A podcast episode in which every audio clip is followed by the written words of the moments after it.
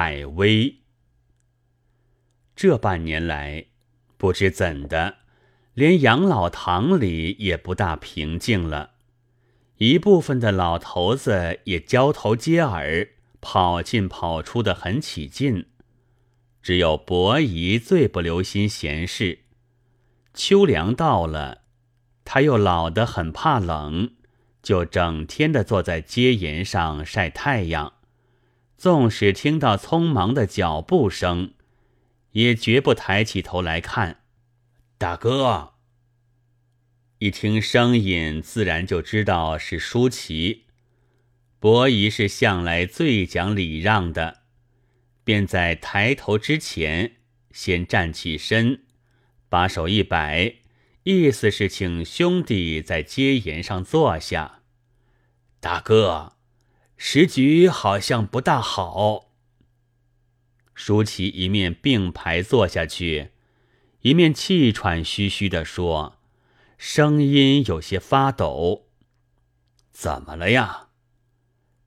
伯夷这才转过脸去看，只见舒淇的原是苍白的脸色，好像更加苍白了。您听到过从商王那里逃来两个瞎子的事了吧？呃，前几天散医生好像提起过，我没有留心。我今天去拜访过了，一个是太师慈，一个是少师强，还带来许多乐器。听说前几时还开过一个展览会，参观者都啧啧称美。不过好像这边就要动兵了，为了乐器动兵。是不合先王之道的。伯夷慢吞吞地说：“也不单为了乐器。您不早听到过商王无道，砍早上渡河不怕水冷的人的脚骨，看看他的骨髓，挖出比干王爷的心来，看他可有蹊跷吗？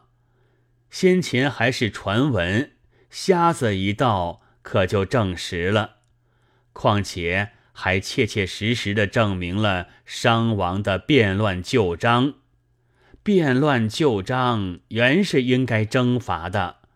不过我想，以下犯上究竟也不合先王之道。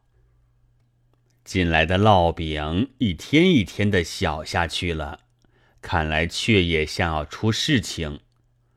伯夷想了一想，说。但我看你还是少出门，少说话，仍旧每天练你的太极拳的好。是。舒淇是很替的，应了半声。你想想看。伯夷知道他心里其实并不服气，便接着说：“我们是客人，因为西伯肯养老。”待在这里的烙饼小下去了，固然不该说什么；就是事情闹起来了，也不该说什么的。那么我们可就成了为养老而养老了。最好是少说话，我也没有力气来听这些事。伯夷咳了起来，舒淇也不再开口。咳嗽一止，万籁寂然。